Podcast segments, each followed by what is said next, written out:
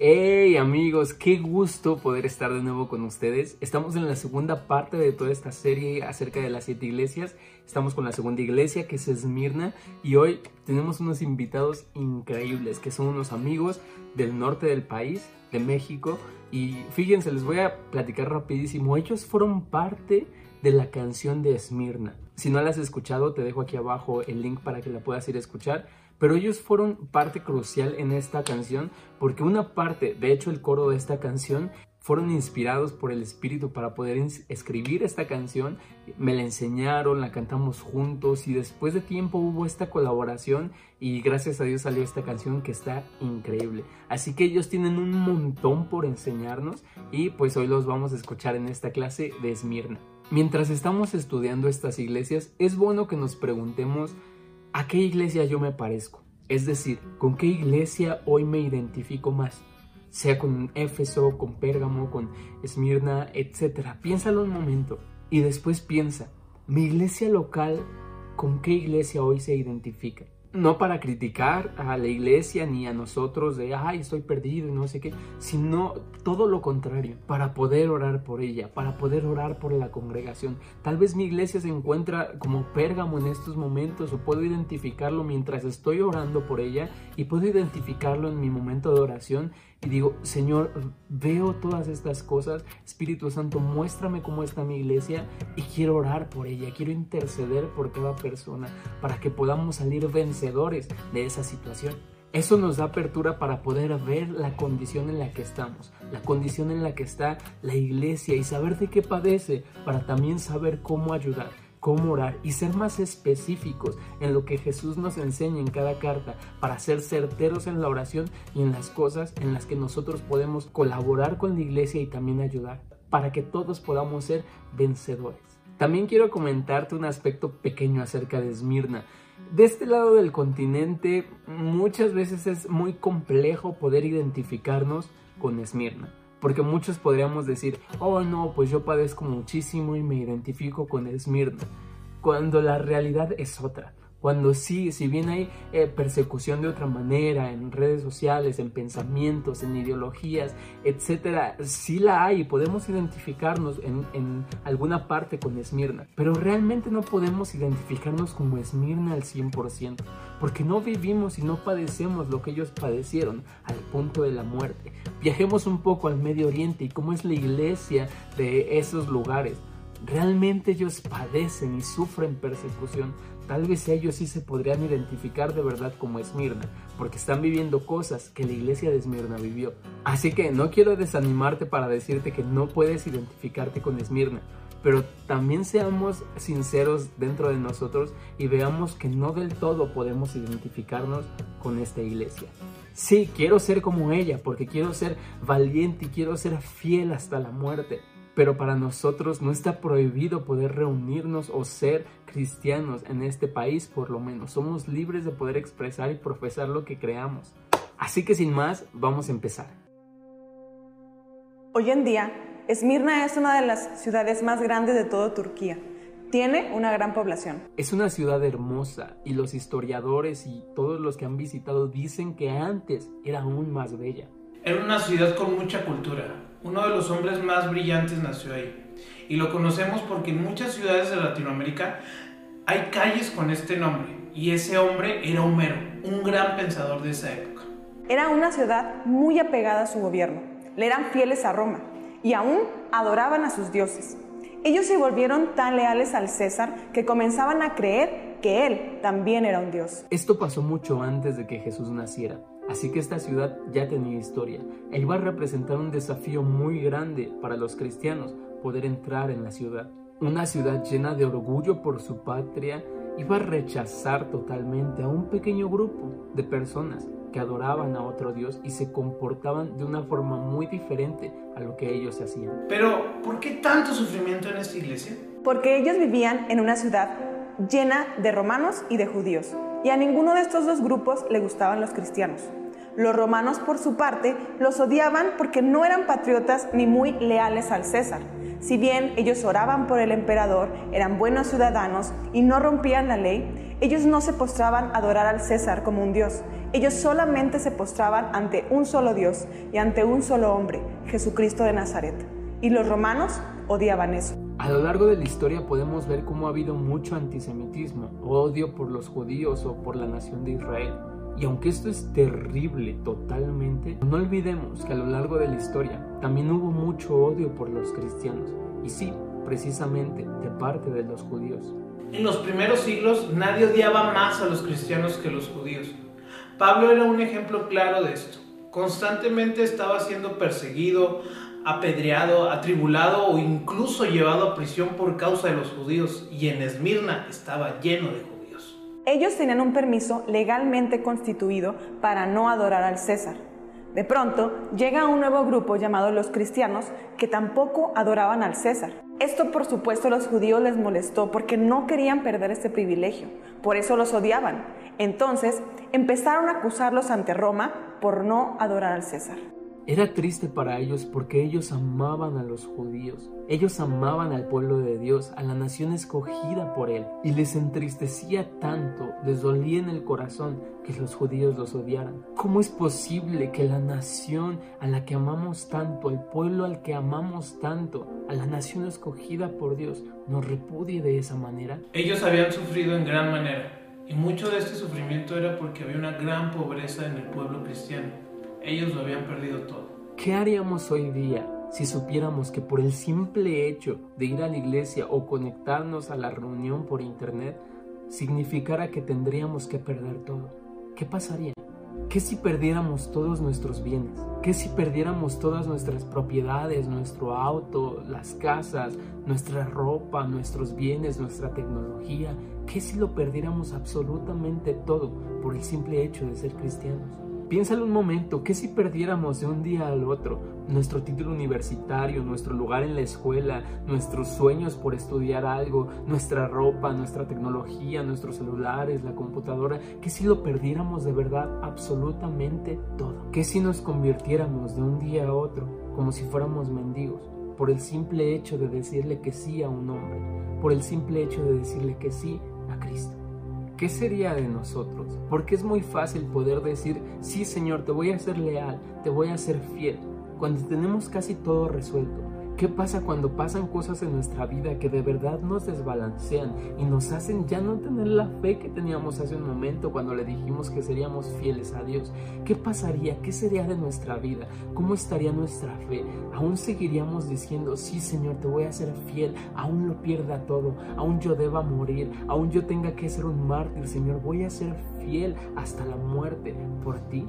Piénsalo un momento y es realmente importante que nosotros podamos pensar y de tú mismo, ¿qué tan fiel soy? ¿Qué sería de mi vida? ¿Seguiría profesando lo que creo? ¿Seguiría diciéndole que sí a Jesucristo si realmente lo pierdo todo? ¿Realmente seguiríamos siendo fieles? La iglesia de Esmirna lo perdió absolutamente todo y volteó sus ojos a Jesús a decirle, te seremos fieles. ¡Wow! ¡Qué increíble todas estas personas para mí son uno de los mayores ejemplos de fidelidad al Señor. Y ni siquiera los conozco y ni siquiera sé quiénes son y a lo mejor nunca voy a saberlo, pero son de gran inspiración cuando puedo leer esta carta y veo su fidelidad al Señor hasta la muerte. Además de esto, la gente también los odiaba e inventaba chismes en contra de ellos. Ellos eran pobres y a veces no tenían ni para comer. Recibían golpes, murmuración, abuso verbal. La gente decía que eran inmorales, que en sus reuniones hacían orgías y aún que eran caníbales, porque dentro de sus reuniones se comían la sangre y la carne de un hombre en la Santa Cena. Que todos inventen lo contrario y te odien por el simple hecho de caminar en las mismas calles donde ellos caminaban. Qué terrible sería, qué incómodo sería caminar en las calles, subir al transporte, ir en el auto, en cualquier lugar donde vas a comprar algo, que la gente sepa quién eres por chismes que te inventaron y que ni siquiera puedas comprar. La gente en Esmirna no quería hacer negocios con nadie que fuera de ese grupo, que fuera de ese sector de los cristianos. Nadie les daba trabajo, nadie quería negociar con ellos, también por eso vivían pobreza y encima los odiaban, los golpeaban Qué terrible situación. ¿Cómo sería la vida si nosotros nos enfrentáramos a eso? Hoy parece imposible porque hay muchos pensamientos y mucho respeto y muchas cosas, etcétera, la cultura. Pero ¿qué pasaría si de un momento a otro todo eso se nos cayera y nos quitaran todo? Pregúntate una vez más, ¿qué tan fiel soy? Y aún con todas estas cosas, ellos permanecieron fieles, fieles a Jesucristo.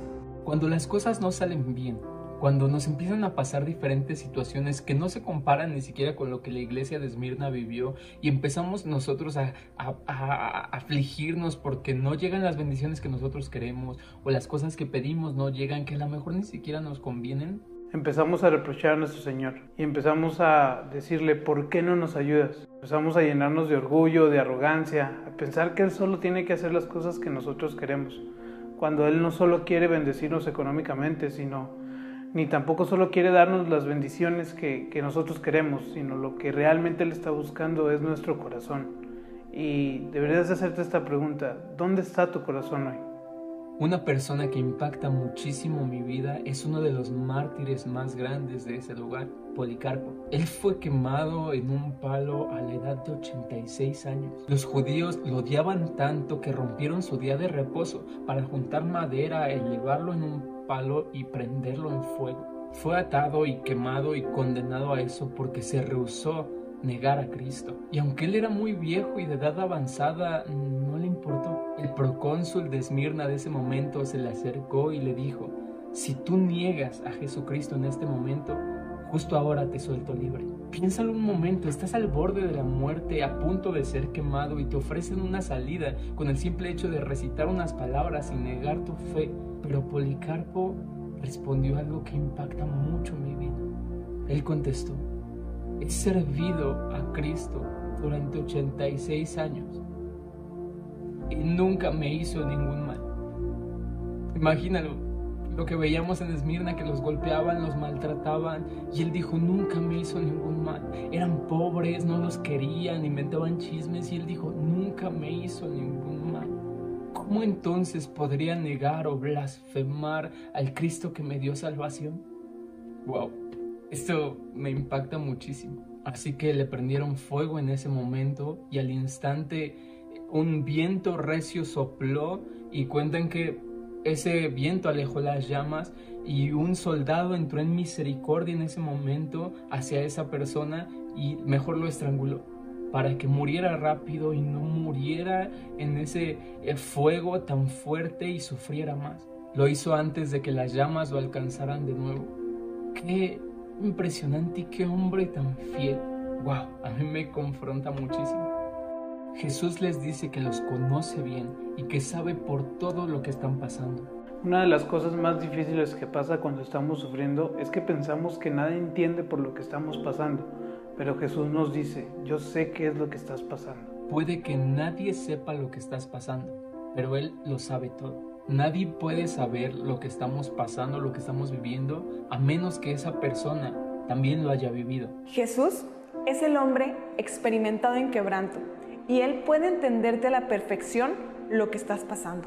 Él entendió perfectamente Esmirna. Él entiende perfectamente cuando nos dice, sean fieles hasta la muerte. La manera en la que Jesús consuela esto es diciéndonos que hay esperanza de vida después de la muerte, porque Él mismo estuvo muerto, pero ahora está vivo. Él nos enseña que tiene la capacidad de ayudarnos en esta vida y en la vida después de la muerte, pues Él lo vivió perfectamente. ¿Quién mejor para ayudarnos que Él? Así que hay esperanza para morir por Cristo.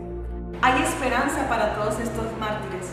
Hay esperanza para padecer aún en el punto de la muerte. Después Jesús les trae una paz increíble, diciéndoles que las personas que los criticaban, los que se decían ser judíos, realmente no lo eran.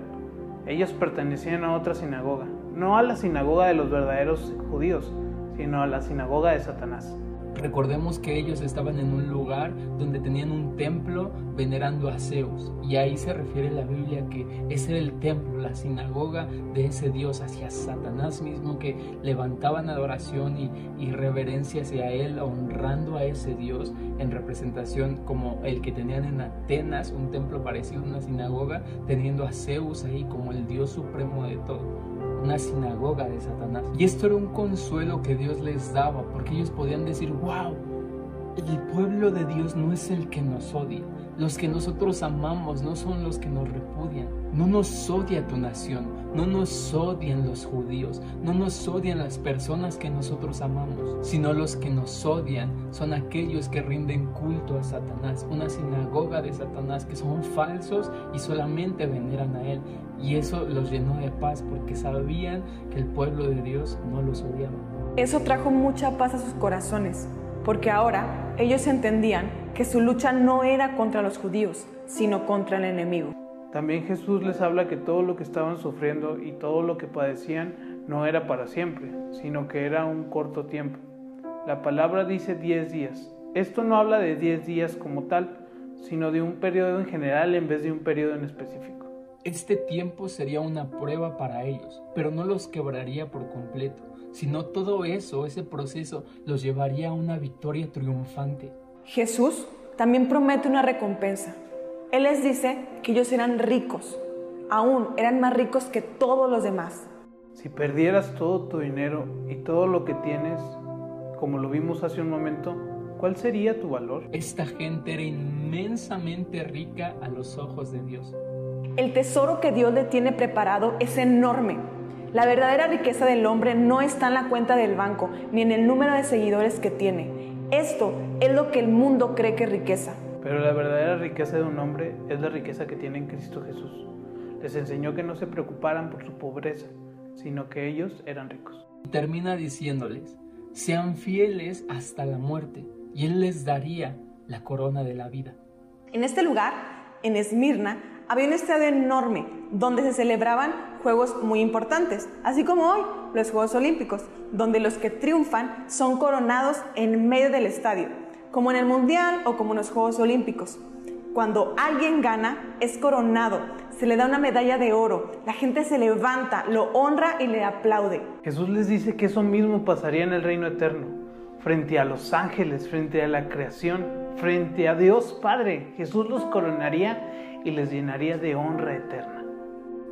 Así que amigos, esta fue la, la, clase, la aportación que pudimos dar acerca de Esmirna. Hay muchísimo más, hay muchísimo más por estudiar, por ver, por meternos. Esa es la invitación. Solamente una pequeña parte que te podemos dar para que tampoco el video sea tan largo y tú puedas seguir estudiando, tú puedas seguir profundizando, orando y que el Espíritu Santo te muestre y que empecemos a vivir como el Señor nos muestra que quiere que vivamos, como estas iglesias, eh, arrepintiendo eh, con esa confrontación, soltando, dejando, haciendo promesas de fidelidad y todo lo que nos mencionan en las siete cartas. Y con todo esto que hemos visto, me gustaría que oráramos, que oráramos por esto. Jesús, gracias. Gracias por estas palabras, gracias por esta carta, gracias por tu primero ser fiel con nosotros hasta el punto de la muerte. Gracias por dejarnos estas palabras y por ayudarnos, Espíritu Santo, a profundizar e ir más allá. Hoy te pido que abras nuestros ojos del entendimiento para poder ver más allá, para ver entre líneas y que esas líneas empiecen a abrir, esas palabras en la Biblia se empiecen a abrir y podamos verte Jesús. Queremos prepararnos y vivir para ti. Enséñanos, ayúdanos Señor, transfórmanos, prepáranos. Hoy hacemos un voto Señor de fidelidad a ti. Te seremos fieles, te seremos fieles Señor aún así esto represente que tendremos que perder nuestra vida, que tendremos que perderlo todo, Señor. Si te tenemos a ti, lo tenemos todo. Señor, hoy toma nuestras palabras y ayúdanos, Espíritu Santo. Ayúdanos a ver más allá de lo que en nuestra simple vista hay y ayúdanos a poder prepararnos para ser esa novia que tú esperas. Gracias en el nombre de Jesús. Amén. Es tiempo de ser reales de verdad y vivir como hijos de Dios, vivir como esa novia, vivir como cristianos realmente y ser de ejemplo a muchos y anunciar las buenas nuevas de salvación y aprender sobre los temas que a lo mejor nunca pensamos que íbamos a, aprender, a lo mejor sobre temas que no nos interesaban, pero que están en la Biblia y que son importantes y que el Señor quiere que prestemos atención. Así que te invito a que continúes eh, al pendiente de esta serie sobre las siete iglesias, todavía nos faltan muchas más. Quédate pendiente en mis redes sociales para que veas cuando hay eh, nuevos reels, nuevos posts, eh, datos sobre cada una de las iglesias, cuando salga la canción, los videos, los productos, etcétera. Ahí va a estar todo, te lo dejo aquí abajo en los links y te mando un fuerte abrazo donde quiera que estés y nos vemos en la siguiente iglesia.